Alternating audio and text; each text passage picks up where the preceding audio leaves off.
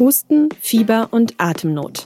Das sind die typischen Symptome einer Infektion mit dem RS-Virus. Das steht für respiratorisches Synzytialvirus, ein Virus, das vor allem für kleine Kinder gefährlich werden kann. Und weil sich in den letzten Wochen immer mehr Kinder anstecken, kommen viele Kinderkliniken an ihre Belastungsgrenze. Wie gefährlich ist das Virus? Und warum grassiert die Krankheit gerade in diesem Jahr so stark? Das habe ich Florian Hoffmann gefragt. Er ist Kindernotfallmediziner am Haunerschen Kinderspital in München. Sie hören auf den Punkt, den Nachrichtenpodcast der Süddeutschen Zeitung. Ich bin Tami Holderried. Schön, dass Sie dabei sind.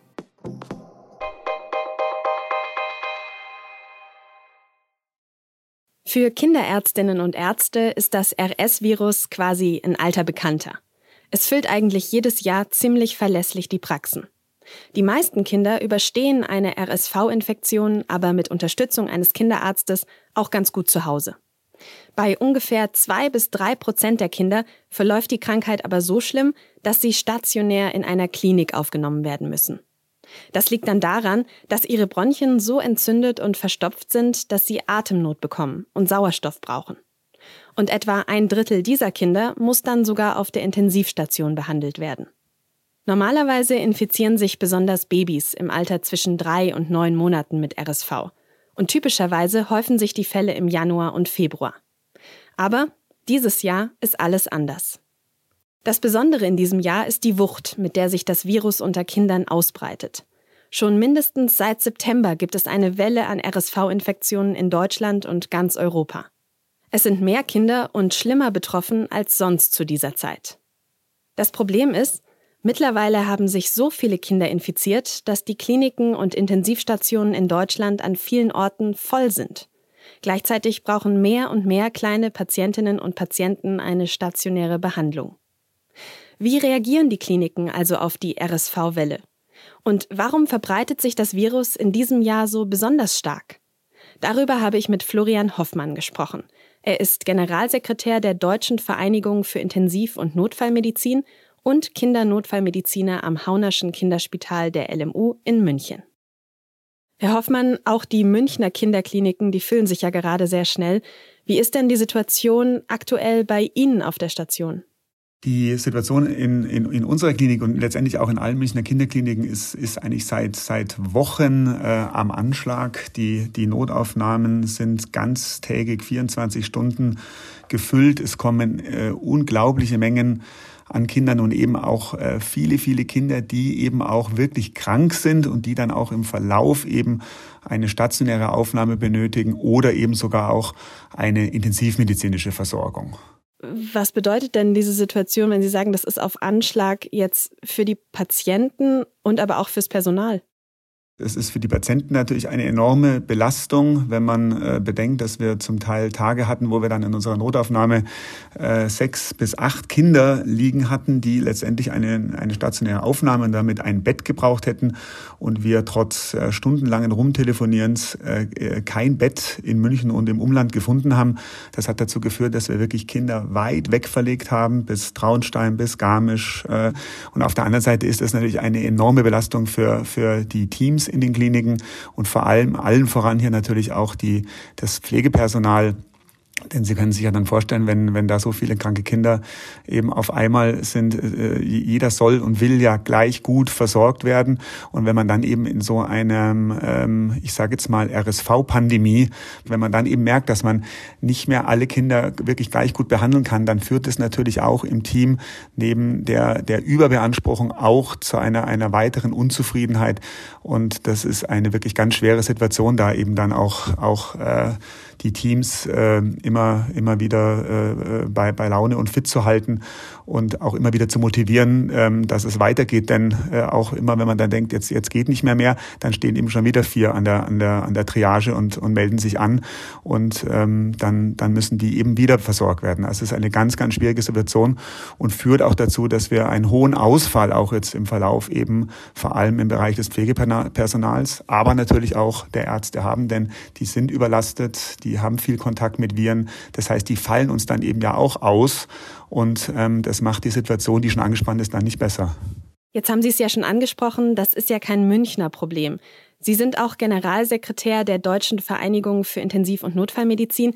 Wie ist die Lage denn an anderen Häusern in Deutschland? Es gibt aus allen Bundesländern Brandbriefe, dass die Kinderkliniken am Limit sind, dass, dass die Patienten weit weg verlegt werden müssen und vor allem, dass eben, und das ist ein Problem, was wir schon seit vielen Jahren äh, beklagen, eben, dass vor allem die Kapazität an Intensivbetten für Kinder kontinuierlich äh, letztendlich gesunken ist und dass wir schon in normalen Jahren ähm, äh, nicht mehr genug äh, Kapazitäten hatten, eben alle Kinder wohnortnah intensivmedizinisch zu betreuen. Und diese Situation ist in ganz Deutschland und ist eine Situation, die letztendlich einfach dadurch entstanden ist, dass zum einen natürlich die Kindermedizin insgesamt leider äh, ein, ein, eine defizitäre äh, Fachrichtung ist und es ist ein Problem einfach der Pflege, dass wir in, in ganz Deutschland, das trifft den Erwachsenenbereich ja ganz genauso, aber im Kinderbereich, ähm, äh, wo wir eben weniger Kliniken haben, da schlägt es natürlich noch mal viel mehr zu Buche. Es ist einfach ähm, das Hauptproblem, der sich aggravierende und immer, immer, immer verschlimmernde Personalmangel im Bereich der Pflege, der dazu führt, dass eben ein Drittel bis zum Teil der Hälfte aller Intensivbetten auf Kinderintensivstationen mittlerweile eben nicht mehr betreibbar sind und damit geschlossen sind und damit dort keine kranken Kinder versorgt werden können. Ja, und zu dieser angespannten Situation trägt aktuell ja vor allem das RS-Virus bei. Was beobachten Sie da in Ihrer Klinik? Es ist auf jeden Fall auffällig, dass sehr viele kleine Kinder kommen und dass wir eine sehr hohe Quote auch an Kindern haben aus der Notaufnahme, die eben aufgenommen werden muss stationär. Das, das merkt man deutlich dieses Jahr, dass, dass, dass der Schnitt da höher ist. Und ähm, letztendlich ähm, muss, man, muss man eben äh, sagen, die, die Welle ging auch sehr früh los. Wir hatten schon im August auf der Säugenstation ähm, die, die Station mit RSV voll liegen. Das ist eigentlich ein Monat, wo, wo dieser Virus normalerweise noch nie aufgetreten aufgetreten ist. Also das heißt, oder, oder also in, in absoluten Raritäten. Und das heißt, es ging eben sehr früh los und es sieht so aus, als würde es sehr, sehr lange gehen.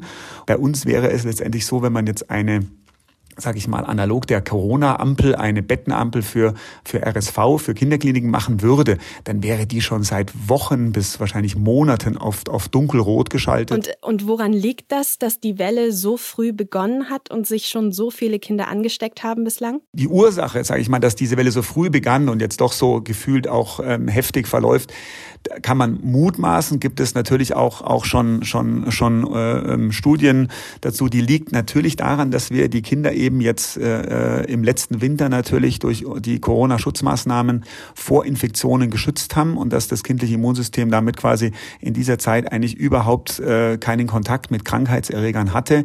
Und das Immunsystem ist eben ein, ein, ein System, welches sich ja im Verlauf äh, sozusagen der Kindheit ausbildet und eben auch trainiert die ganze Zeit. Jede dieser, dieser, dieser Husten-Schnupfen-Erkrankungen ist ja letztendlich ähm, für die Kinder wichtig. Diese Kinder sind jetzt einfach extrem empfänglich, weil sie jetzt eben durch die Öffnung wieder von Kindertagesstätten, Kindergärten, Schulen, äh, Öffnung des sozialen Lebens wieder, eben jetzt plötzlich mit diesen Erregern Kontakt haben und eben ihr Immunsystem aber darauf überhaupt nicht mehr eingestellt ist, weil es, weil es überhaupt nicht mehr gewöhnt ist, dass solche Erreger kommen. Und das äh, ist die, ist eine These eben, die dazu führt, zu sagen, ähm, dass das liegt, daran liegt es wahrscheinlich auch wenn das natürlich noch nicht bewiesen ist, aber das, das, das ist die, die, die, der wahrscheinlichste Zusammenhang eben, dass wir jetzt eben so einen enormen Tsunami an RSV haben, wie wir ihn, wie er jetzt eben gerade durch, durch Deutschland geht. Und eben auch ähm, es schon ähm, Kalkulationen gibt, die eben auch sagen, naja, glaubt nicht, dass das jetzt in einem Winter die Kinder ihr Immunsystem wieder, wieder auf den alten Stand bringen.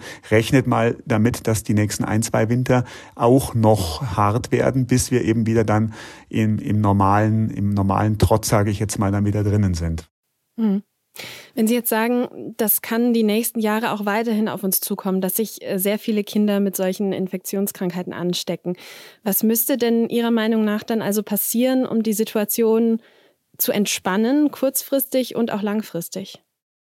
Kurzfristig entspannen ist gar nicht so schwer. Ich glaube, kurzfristig entspannen kann man sie, indem man das macht, was die Erwachsenenmedizin auch gemacht hat und was wir jetzt natürlich auch gemacht haben, indem man natürlich planbare Untersuchungen und Aufnahmen von Kindern letztendlich erstmal hinten anstellt. Wobei man ja da sagen muss, ähm, wir betreuen ja auch eine Menge chronisch kranker Kinder, die brauchen regelmäßig ihre Kontrollen und ihre Therapien. Das heißt, dann würde man die ja wiederum gefährden. Ähm, das heißt, wir, wir, wir, wir wägen das dann sehr, sehr kritisch ab und, und schauen trotzdem, dass wir jetzt eben verschiebbare Sachen verschieben, damit wir wir eben Platz für die kranken Kinder haben.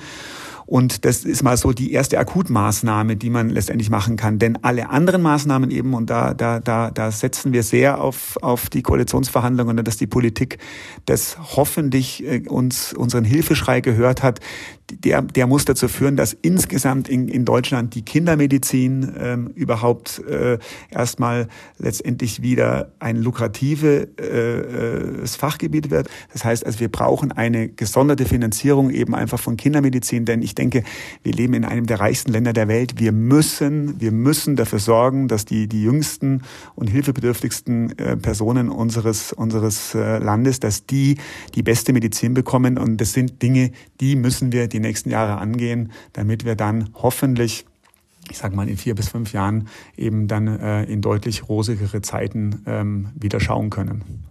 Vielen herzlichen Dank für das Gespräch, Herr Hoffmann, und viel Kraft für die kommenden Wochen. Danke Ihnen, Frau Holderried.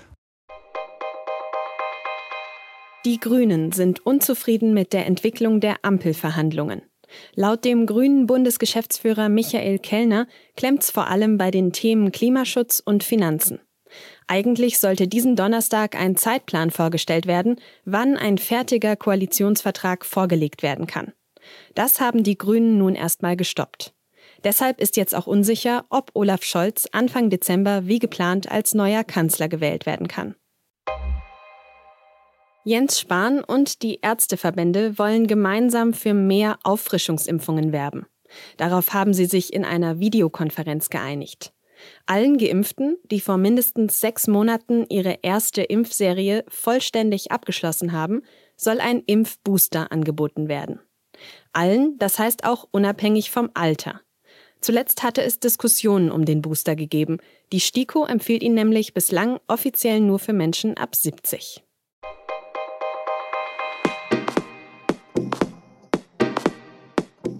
Heute vor zehn Jahren hat sich der NSU selbst enttarnt. Bis dahin hatte die rechtsradikale Terrorzelle in 13 Jahren insgesamt zehn Menschen ermordet. Aber rechten Terror, den konnte und wollte sich in Deutschland damals niemand so recht vorstellen. Weshalb haben Behörden und Politik diese Gefahr so unterschätzt? Dem gehen meine Kolleginnen und Kollegen in der Podcast-Serie Deutsche Abgründe nach. Und auch in unserem Format An diesem Tag auf Spotify geht es heute um den Jahrestag der NSU-Enttarnung. Den Link zu beiden Podcasts packe ich Ihnen natürlich in die Shownotes. Redaktionsschluss für Auf den Punkt war 16 Uhr. Vielen Dank fürs Zuhören und bis morgen.